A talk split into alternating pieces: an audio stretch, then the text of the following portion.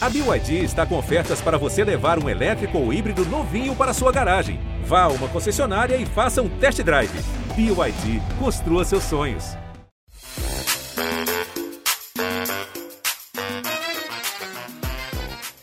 Ricardo Paz de Barros, conhecido como PB, é um dos criadores do Bolsa Família e um dos principais estudiosos da desigualdade, das suas causas e da sua evolução no Brasil. Talvez poucos saibam tão bem quanto ele como fazer um programa de combate à pobreza chegar a quem realmente precisa. Mas as suas sugestões para tornar eficiente o Auxílio Brasil não foram consideradas.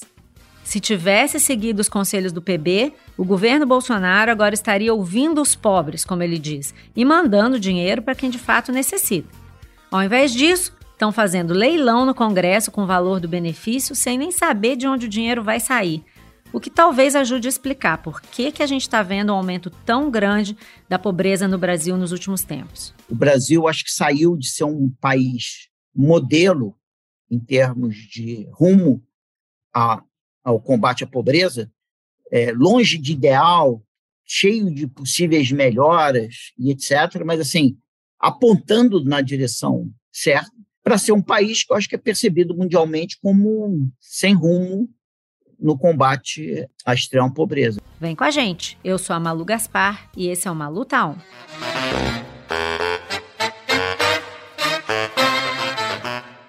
Ricardo Paz de Barros, tudo bem? Você tá on? Tô aqui.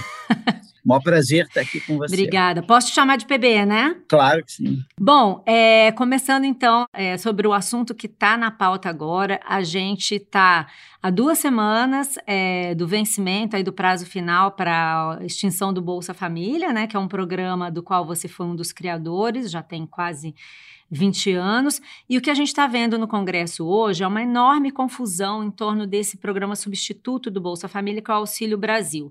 No momento, há duas questões que estão emperrando a aprovação desse programa no Congresso, que dizem respeito a, a, a dois pontos. Primeiro, se dá para fazer com que esses pagamentos de 400 reais mensais sejam permanentes e se vai ser possível corrigir o auxílio pela inflação. Eu queria começar te perguntando, nessa, nesse momento de emergência do Brasil, é exatamente eram esses pontos que a gente devia estar discutindo? E o que, que a gente tem que resolver para fazer um Auxílio Brasil que seja eficaz? O Bolsa Família, que deu uma contribuição muito grande para o Brasil ao longo dos últimos 15 anos aí, e como todo programa, ele precisa ser continuamente melhorado. Né? Então, eu acho que o Brasil precisa de um programa estrutural e permanente é, no estilo do Bolsa Família e que seja um Bolsa Família melhorado. Em que direções que o Bolsa Família tem que melhorar? Eu acho que o Bolsa Família tem que melhorar, em primeiro lugar, para ser um programa mais generoso, mas um programa mais generoso dentro da nossa realidade fiscal uh, e dentro daquilo que a gente quer gastar com um programa desse tipo, porque o Brasil gasta, o gasto social brasileiro é da ordem de 1,8 trilhão. Então, na verdade, se a gente está discutindo um Bolsa Família de 30 bi ou de 50 bilhões. Pequeno, é, muito pequeno. É, deve ser perfeitamente acomodável, mas, obviamente, para fazer isso, a gente tem que é, tirar de algum lugar, não é somar, somar e somar. Então, obviamente, a gente está precisando de um Bolsa Família, porque muito do gasto social brasileiro não está indo para quem mais precisa. Né? Então, a primeira coisa é nós temos que aumentar a generosidade é, do Bolsa Família, sim. Generosidade é, é aumentar o valor. Isso, né? Você dá aumentar o valor. Nós, a sociedade brasileira tem que é, garantir é, um alívio à pobreza é, maior com o Bolsa Família. E nesse sentido, na medida em que o Auxílio Brasil aumenta esses benefícios, ele, ele vai na direção correta. A segunda questão fundamental é que esse programa, para ele realmente ter, ser eficaz no combate à, à extrema pobreza e à pobreza, ele tem que ser bem focalizado. A ideia é dar mais para quem mais precisa e menos para quem menos precisa. Na verdade, o Brasil não tem tantas famílias extremamente pobres assim, como até o Bolsa Família dá a, a impressão. Então, a gente tinha que identificar melhor quem são os verdadeiramente pobres no Brasil e dá para essas pessoas uma transferência maior do que a gente dá atualmente.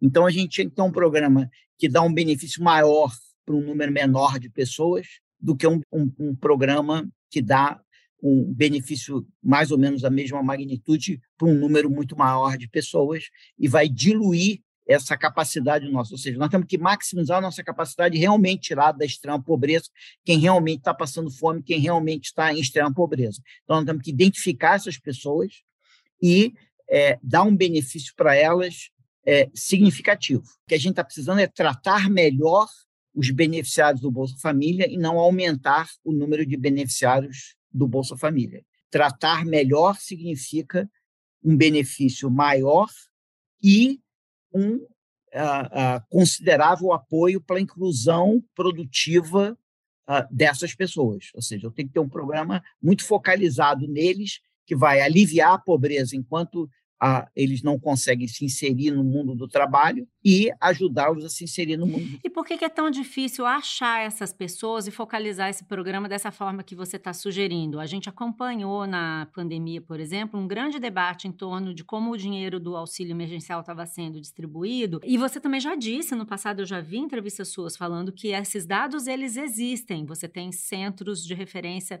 nos municípios brasileiros, uma enorme quantidade de bancos de dados que poderiam fornecer essa informação. Por que então é tão difícil achar essas pessoas e montar um programa eficiente dessa forma que você está falando? Malu, é, a questão é simples. Quer dizer, a gente criou um sistema único da assistência social, que tem o Centro de Referência da Assistência Social, que tem 9 mil centros, está espalhado pelo Brasil todo.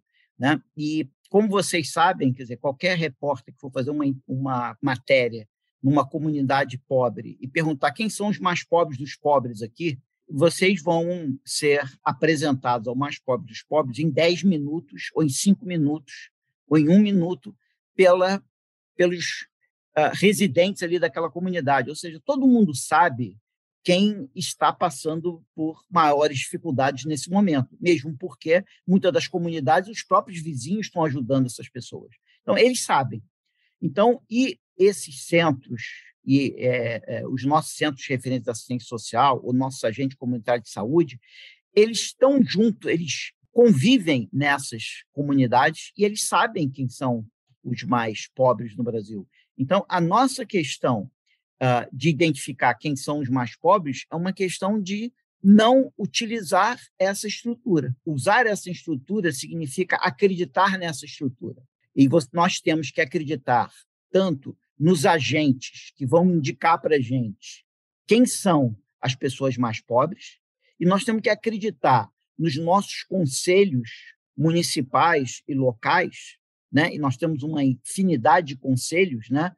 Eh, de assistência social, de defesa do direito da criança, do idoso e etc. Nós temos que acreditar na capacidade desses conselhos de fiscalizar e ter certeza que aquilo que os agentes estão informando é válido. Mas será que o termo é acreditar mesmo, PB? Porque não, é, não dá a impressão de que a, a vontade é de não legitimar esses centros como isso, por uma isso, questão, né? questão política, por exemplo?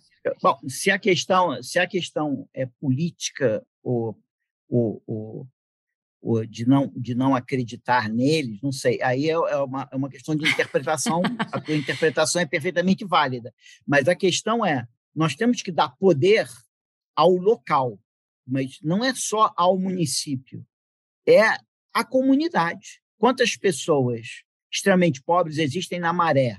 Eu consigo decifrar isso e dizer. Aí a comunidade tem que me dizer: olha, você disse que são 400 ou 4 mil, aqui está a lista delas. Ou seja, a transformação da estatística em pessoas, a comunidade pode fazer. Obviamente, com, com a devida fiscalização é, e o batimento com base de dados de todo tipo, mas eu tenho que acreditar nessas comunidades. Eu acho que o grande problema brasileiro é que o Brasil já tem essa capilaridade. Não tem maneira de você resolver o problema da pobreza eletronicamente ou pelo correio. Você tem que conversar com a família, você tem que entender o problema da família e apoiar ela. Então, até onde você sabe, não existe essa articulação, é isso? No Auxílio Brasil?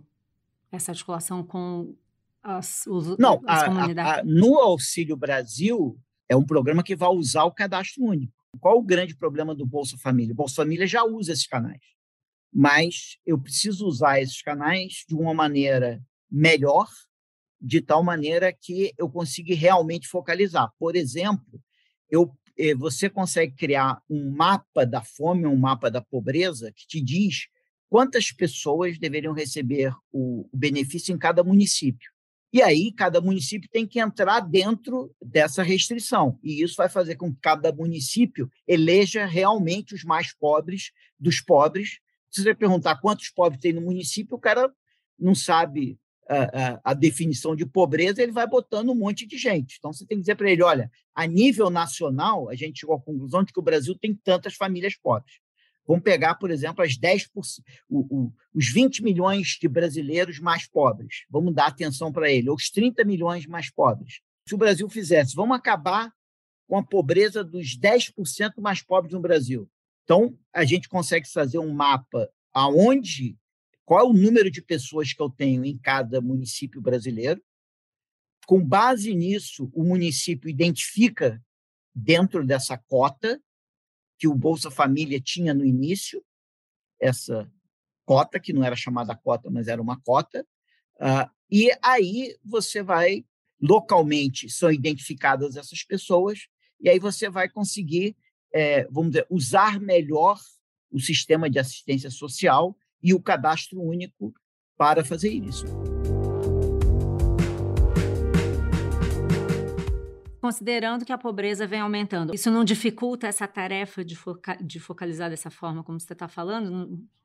Não. É, é, durante a pandemia é a hora mais importante para você organizar a fila.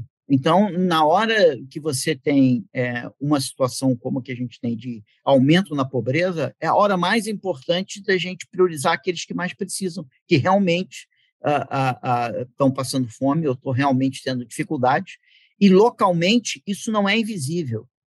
Ninguém ninguém está passando fome de maneira invisível.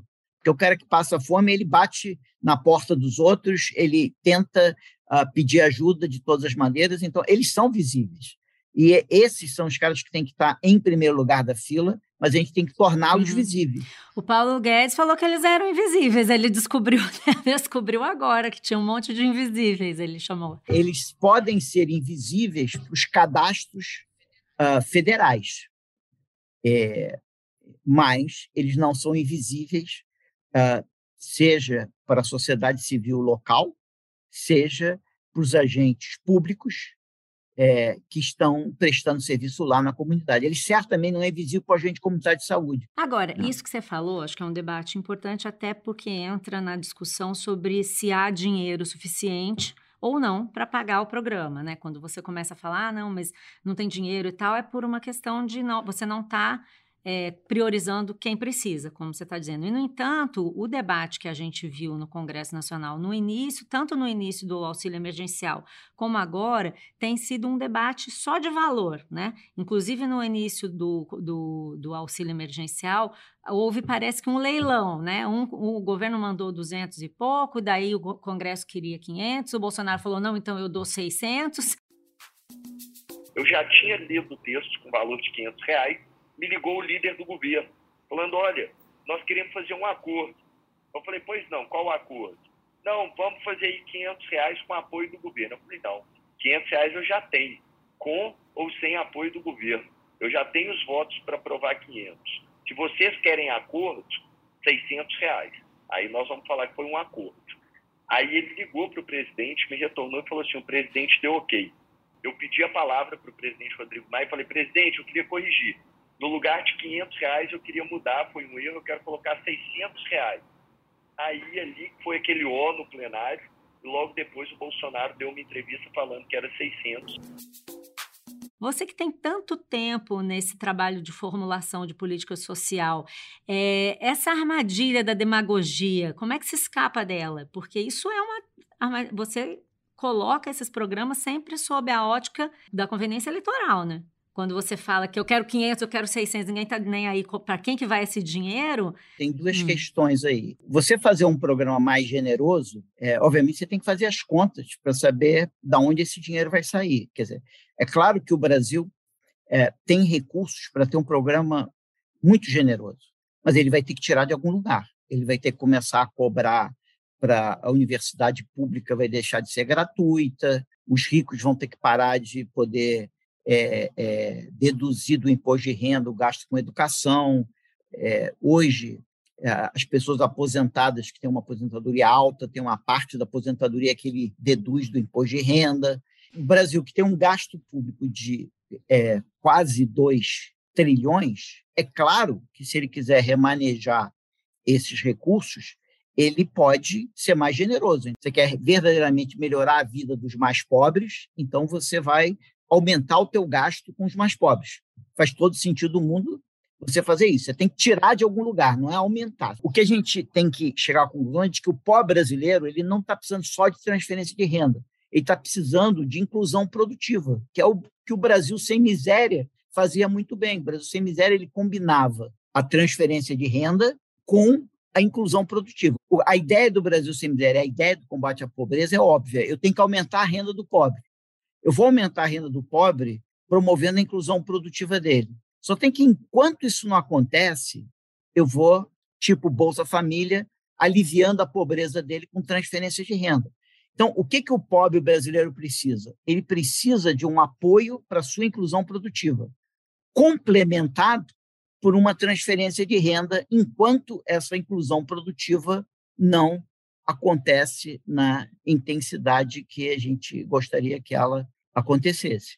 Então, o erro de toda essa política é não dar prioridade, a maior prioridade que a gente tem, que a gente fica falando que tem gente passando fome, assim, quem são uhum, essas pessoas? Uhum. Dois, por que elas estão nessa situação? E o que, que eu posso fazer para, é, é, de uma maneira resolutiva, tirar elas dessa situação? Se a discussão não for essa, ela é paliativa. É interessante isso que você está falando, porque é, foi uma, é um, um discurso recorrente, foi um discurso recorrente para o Jair Bolsonaro ao longo da, da, carreira política dele, e que ele foi mudando agora, mais recentemente, é, o de que o Bolsa Família era um programa que servia para estimular pobre a fazer filho e que era um programa que estimulava também as pessoas a não arrumar emprego.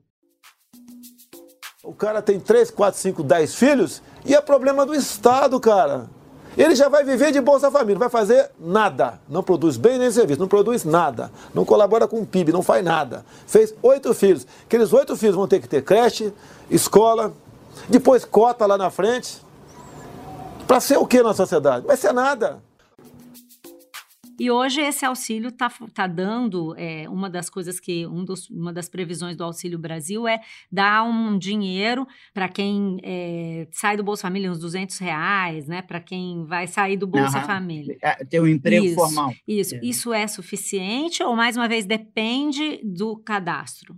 Você pegar isso, botar no cadastro certo, ajuda de alguma forma? Porque aí dinheiro livre, o cara usa como ele quiser, ou não.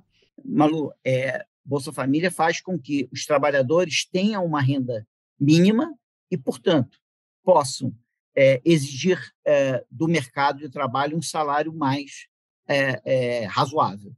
Né? Agora, nós temos que não desincentivar ninguém a ter um aumento de renda.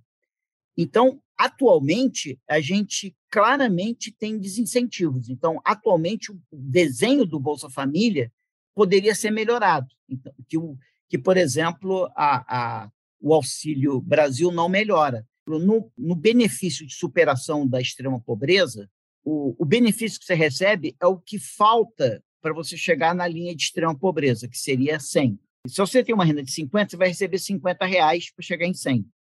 Mas se você se esforçar e aumentar de 50 para 70, o governo brasileiro vai dizer para você: parabéns, você aumentou de 50 para 70. Eu agora vou reduzir o teu benefício de 50 para 30.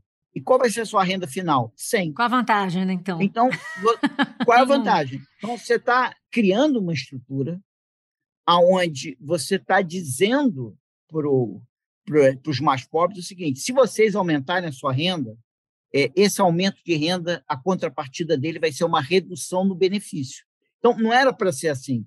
Era para ser como é no imposto de renda. Quer dizer, por exemplo, se você aumentar parte da tua renda, você diria para ele, olha, eu vou dar uma reduzidinha no teu benefício, né? Porque se aumentou a tua renda, eu vou reduzir um pouco do benefício. Mas a maior parte desse aumento poderia ficar contigo. Então, por exemplo, você poderia dizer o seguinte, para calcular a tua renda per capita, né? A, a renda do trabalho, eu só vou considerar metade, ou um terço.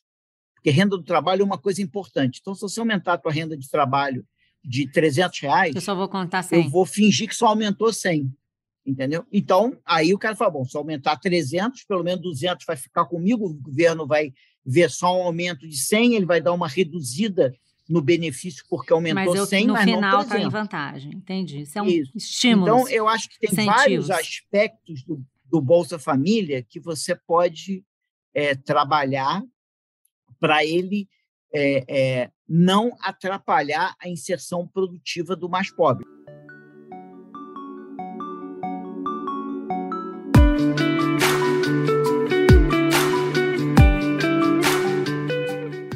Agora, o, esse Auxílio Brasil está sendo discutido há pelo menos um ano. Você está aí dando diversas sugestões, uhum. todo mundo sabe quem você é, quantas sugestões você é capaz de, programas e ideias você é capaz de bolar. Alguém do governo te perguntou alguma coisa no último ano e meio sobre como fazer, pediu alguma dica, alguma contribuição? Nesse período, eu nunca conversei com o Ministério da Cidadania, que seria o diretamente envolvido. Eu conversei várias vezes com o Ministério da Economia. Paulo Guedes?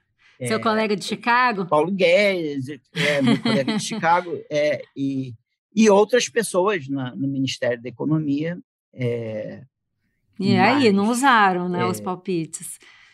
Não, eu acho até que, é, é, pelas pessoas que eu conversei no Ministério da Economia, eu acho que todos eles uh, têm esse, essa, mais ou menos essa mesma visão que eu estou colocando aqui para você. Hum. Eu, eu não acho que. Uh, mas o programa não está refletindo isso. Mas o programa não está refletindo, acho que o programa não reflete, o Auxílio Brasil não reflete, talvez, o melhor que o Ministério da Economia talvez pudesse oferecer. Uh, e talvez essa discussão que está tendo agora de benefício mínimo menos ainda, né? É, porque, assim, uma coisa que me chama atenção, né, a gente vai, quando vai ver a história do Bolsa Família, é, um dos princípios que orientou a Bolsa Família foi a, a unificação desses programas, diversos programas que estavam espalhados, né, Bolsa Escola, Bolsa Alimentação, Auxílio Gás, tinha o cartão Fome Zero, etc., né, com a, uma contrapartida clara que era ter criança matriculada na escola, né. Hoje a gente está vendo não só a discussão sobre o Auxílio Brasil com umas com contrapartidas que muita gente considera frágeis ou nenhuma, é, e ainda criação de Vale Gás, Bolsa Caminhoneiro, Auxílio Pesca, um monte de pequenos bônus e auxílios espalhados por aí. É, se o debate sobre desigualdade já avançou tanto e está tá mais ou menos hoje pacificado que é preciso você identificar as pessoas, isso que você está falando, muita gente também fala. Aparentemente, se construiu algum consenso no campo dos estudiosos desse assunto. A que, que a gente deve esse regresso a essas fórmulas que já demonstraram, se demonstraram pouco eficientes? É, Malu, não, não, não sei te explicar. Bom, se você não seguinte, sabe. O, Brasil, o Brasil ah. sem miséria não era uma maravilha. Tinha N problemas. Né? E eu acho que tinha N visões, mas é tido mundialmente como o grande exemplo de um programa de combate à pobreza. Então, qualquer programa no Brasil. Tem que voltar àquele ponto. De combate à pobreza, vai ter que voltar lá, para melhorar lá. Quer dizer, tudo que a gente estava discutindo aqui do Bolsa Família, isso são propostas de mudança no próprio Brasil Sem Miséria, no próprio Bolsa Família que está lá. E tem várias outras coisas da inclusão produtiva no Bolsa Família, como Pronatec, etc., que não funcionou direito. Mas, cara, a gente estava na direção correta. Eu não sei por que, que a gente abandonou essa, essa rota, é, não tem nenhuma explicação de por que é, a gente resolveu seguir um outro caminho, não tem nenhuma avaliação ah, negativa dessa estratégia. O Brasil Sem Miséria é uma estratégia que ela não seria boa. E todas as pessoas que eu cheguei a conversar no governo brasileiro atual, ninguém tem nenhuma crítica ao Brasil Sem Miséria, exceto de que é um programa extremamente difícil de ser Tem implementado. O fato de que é um que programa do governo do PT, né? Nesse governo nada que tenha sido feito Não, no governo é- do PT é pode a- ser feito, né? Pode ser repetido ou aproveitado. Talvez seja isso, não sei. Pois é, você pode mudar o nome, você pode fazer, você pode. é, é, então, você vai. é, é, é, você vai terminar com muitos programas, porque muitos programas foram feitos no, no governo ah, PT, o, o Fernando Henrique, etc. Então, o Brasil acho que saiu de ser um país modelo em termos de rumo a- ao combate à pobreza, é, longe de ideal, cheio de possíveis melhoras e etc., mas assim, apontando na direção certa para ser um país que eu acho que é percebido mundialmente como sem rumo no combate à extrema pobreza. Eu acho que a gente não tem uma estratégia, é, não tem uma clara estratégia de combate à extrema pobreza, porque, obviamente, a complementação de renda, a transferência de renda é meramente um componente nessa E estratégia. qual é a sua sensação como estudioso, você que trabalhou por tudo isso? Você se sente frustrado de ver tudo isso voltando a tão ao começo? Não, eu acho que o senso não é de, de frustração, é, é de nenhuma maneira pessoal. Eu só acho que é uma pena para o Brasil não ter um período contínuo que o Brasil vinha avançando enormemente, né? O Brasil vinha reduzindo a extrema pobreza a uma velocidade absolutamente fantástica, reduzindo a desigualdade a uma, uma, é, a uma velocidade absolutamente fantástica, é, com vários erros. Por que, que a estratégia não era consertar os erros e manter a estratégia? E a gente, na verdade, a nossa política de combate à pobreza, ela é, ela está congelada no tempo ou está, na verdade, retrocedendo. É, Você consegue, tempo. então, Mas, encarar isso com distância, assim, não é nada comigo, É, tudo bem, continuo aqui na minha. não, eu acho que é, eu estou aí disponível para todo tipo de linha política para conversar e ver como arrumar isso. A minha proposta é, pô, primeiro, ler lá o Do livro Brasil sem miséria. da Teresa Campelo sobre o Brasil sem miséria e depois vamos conversar, porque é a partir dali que, que a coisa continua. Lição de entendeu? casa. Então, é, é, lição de casa é a estratégia Brasil sem miséria e a partir daí tem muita coisa para a gente melhorar. Uhum. É, mas estou esperando aí é, o chamado para a gente Tô aí, né? ah, discutir. É, tô na aí. pista, né?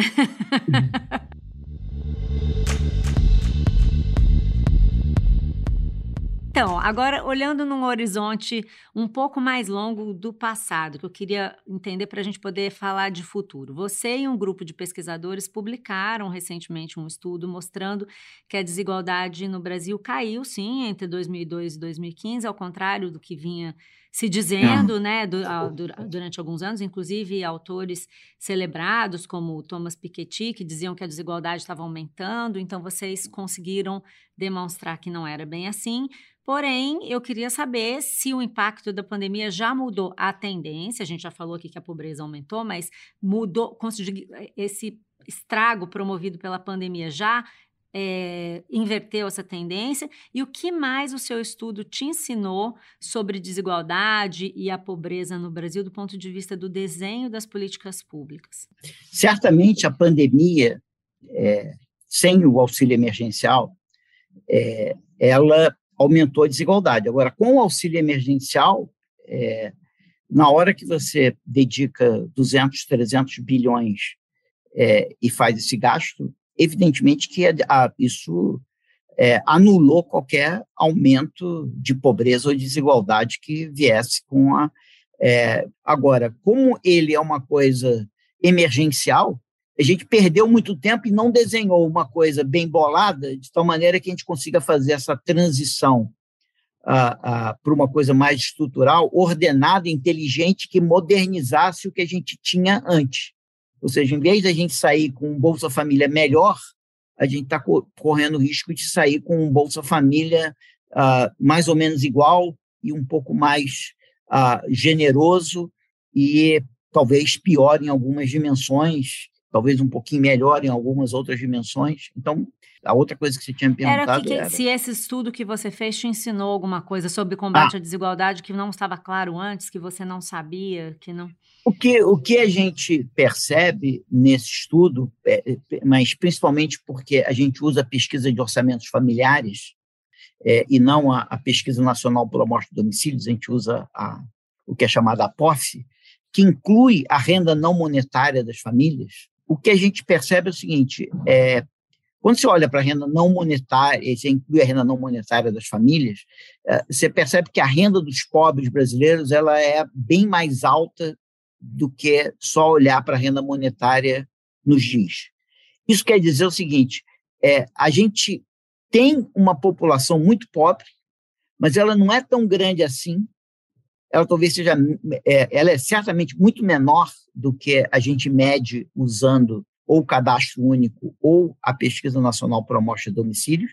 O que só chama atenção é o seguinte: se a gente realmente focalizar identificar quem precisa, o custo da gente acabar com a fome, o custo da gente acabar com a miséria no Brasil é muito pequeno.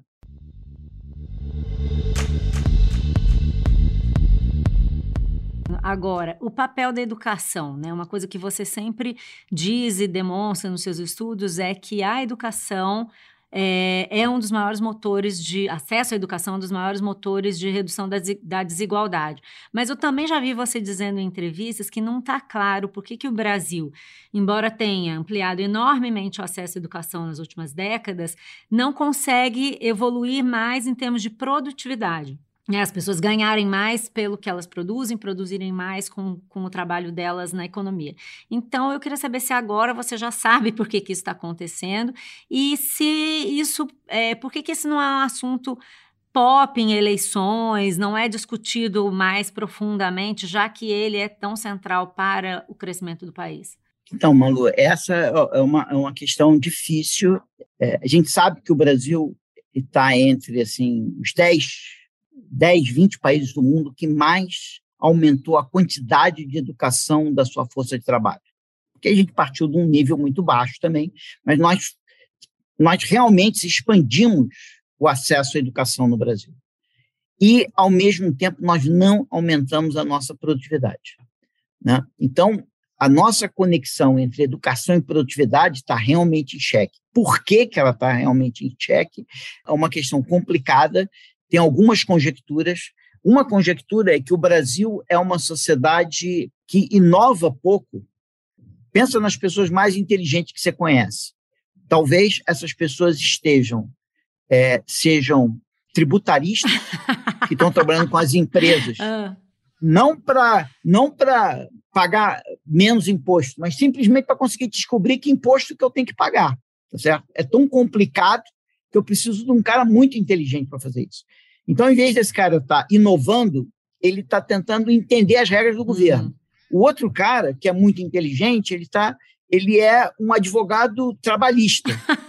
Seja, ele está trabalhando com a empresa para entender se a empresa está cumprindo a, a, a, CLT ou não, porque é, é, é muito difícil. O CLT e toda a legislação no entorno se eu estou fazendo alguma coisa errada. Mas nós estamos desviando, talvez, a, as nossas melhores, maiores talentos, menos para uma coisa criativa, produtiva, e mais uma coisa de relacionamento com o governo. Ou seja, se entender com as regras governamentais, como é que você abre uma empresa? Você precisa. Como é que você fecha uma empresa? Você precisa de um super especialista. Isso não é produtivo. É, então, é, uma hipótese é que isso é o que as pessoas chamam de uma sociedade que é rent-seeking, né? Quer dizer, ou seja, você é, é, desvia atenções de aproveitar oportunidades de investimento para se proteger quando você tem frente a uma, uma legislação que você tem que lidar com o governo uh, uma, é, é, muito complicado. Então, o ambiente de negócios no Brasil pode ser tão ruim que faz com que as empresas tenham que gastar muita energia para funcionar nesse ambiente e pouco para criar nesse ambiente. Desperdício de é uma... sinapse. É, e a outra coisa é que talvez a nossa educação ela pode talvez ser pouco preocupada com o trabalho. A conexão, a gente assume que a conexão entre a educação e o trabalho, ela é quase que automática. Uhum. Quer dizer, que ela não precisa de atenção especial. Então, a incapacidade de produtividade e educação no Brasil conversarem é um problema tão grave que devia. Assim, e não assim, faz parte o, da pauta eleitoral, o, não de nenhuma pauta. Não, o, é o, o, governo brasileiro ele raramente ele convoca a ciência para dar Pelo palpite contrário, sobre alguma né? coisa. No momento ele está expulsando a ciência da sala, né? Agora, justamente, entrando numa coisa atual, sei que o tempo está acabando, mas eu não quero deixar de discutir esse capítulo contigo, porque me chamou muita atenção um dado da sua biografia, que você é filho de militar. E seu pai é. Filho e irmão. Filho irmão, pois é, né? Seu pai foi ajudante de ordens é. do Jango, e você até disse uma vez para a revista Piauí que quem não vem de família militar talvez não se dê conta dessa coisa louca dos militares, que eles dão tanto valor à educação e quão pouco valor deram ao ensino enquanto eram governo no Brasil. Pois eles estão de novo no governo, seu irmão, inclusive, é presidente da Infraero, certo? E, e o, a gente está vendo um governo que está tratando a educação é, muito mal, né? Então eu queria saber se você, que veio dessa família militar, que tem aí suas conexões com o governo uhum. Bolsonaro, se você consegue me explicar por que, que isso acontece por o, o que acontece. É, essa falta de, de valor do que os militares dão à educação no, uma vez no governo, né? Se, se isso ainda permanece, eu não sei se você é, concorda comigo, é, se você não, mantém é, sua frase lá de trás. Não, é, não, mantenho, mas inclusive é, você pode reclamar de várias coisas das escolas militares, né? É, de excesso de disciplina, você pode reclamar de várias coisas mas elas tendem a ser boas escolas. Se deixarmos nessa prova do PISA apenas alunos de colégios militares, das escolas militarizadas, como a de Goiás, por exemplo, do governador Caiado, o Brasil estaria entre os 10 do mundo. Por isso, oito dos nove governadores do Nordeste não aceitaram a escola cívico-militar. Para eles, a educação vai indo muito bem, formando militantes e desinformando, lamentavelmente. Dificilmente quem estudou num, num colégio militar não tira uma boa nota no uhum. Enem. Não, Você estudou, né? Você tem é, essa é, educação. É, a, a, minha graduação no ITA, que tem um componente muito militar também, né? É, é, então, eu acho completamente incompreensível, e eu volto lá atrás a, a, no tenentismo, que se você olhar é, o movimento tenentista, né, Coluna Prestes e etc., se você olha as coisas do tenentismo, eles são todos pró-educação. Então, é incompreensível. E como tem uma conexão, né, é, muitos tenentes e o golpe militar e a ditadura, é meio incompreensível por que o Brasil, na década de 70, por exemplo, não investiu imensamente é, na, na, na educação. E, e hoje esse governo, e, com e componente família, militar, e também e, é, continua não investindo. Então, é, é, pois é, eu vindo de família militar, eu percebo o seguinte, é, uh, não só meus pais, mas como todos os amigos de meus pais que eu tive contato, todos achavam a educação uma coisa mais importante do mundo. E a carreira militar, ela é feita, as promoções são com base em mérito em programas educacionais. Eles internamente valorizam, eles nas famílias deles valorizam. Agora, por que, que isso, em termos de política pública, nunca virou a, a é, uma questão educacional? É uma coisa. Seu irmão é, não te conta, não? É, é Não, ele acha que educação é super importante. Ah. Então, eles. É, na cabeça deles, educação é super importante. Então, não entendo é, por que, que esse pensamento. E, é, e o curioso é que você, sendo um liberal, irmão de uma pessoa que está no governo, foi trabalhou tanto no governo do PT que era um governo de esquerda, enquanto você era visto como um cara de direita, e hoje que tem um governo de direita, ninguém, ninguém te bota no governo para fazer os programas sociais do governo. você acha que nesse ambiente de, para terminar, nesse ambiente de polarização que a gente está vivendo, é possível repetir essa experiência? Um, vir um governo que acabe reunindo pessoas, daqui para frente, um governo que acabe reunindo pessoas de outras tendências políticas ideológicas? Você acredita que isso pode é, voltar a acontecer no futuro, nesse cenário de polarização que a gente está vendo? Ah, acho que sim. Eu acho que, é, é, mesmo que você tenha um, um, governo que seja eleito é, de uma maneira muito. Uh, radicalizado? aparentemente polar, é, na hora que ele virar presidente, ele é presidente do Brasil, não há mais representante daquele grupo, e aí ele pode, na verdade, tentar é, é, arejar as suas decisões e seu governo com base num amplo, amplo espectro. às vezes está faltando bom senso, então, bom senso não tem muita ideologia. Então, eu acho que eu sou super otimista. Eu acho que o, o, o Brasil, eu acho que não tem muita essa tradição dos extremos, extremos levado a, a sério. Uma hora o bom senso tempo. volta, é isso? é, eu acho que a hora o bom senso volta. Eu estou otimista, eu acho que a gente vai ter uma grande eleição aí pela frente. Eu acho que a gente vai sair daí um governo que vai estar tá bem mais preocupado com a racionalidade e aquilo que é melhor.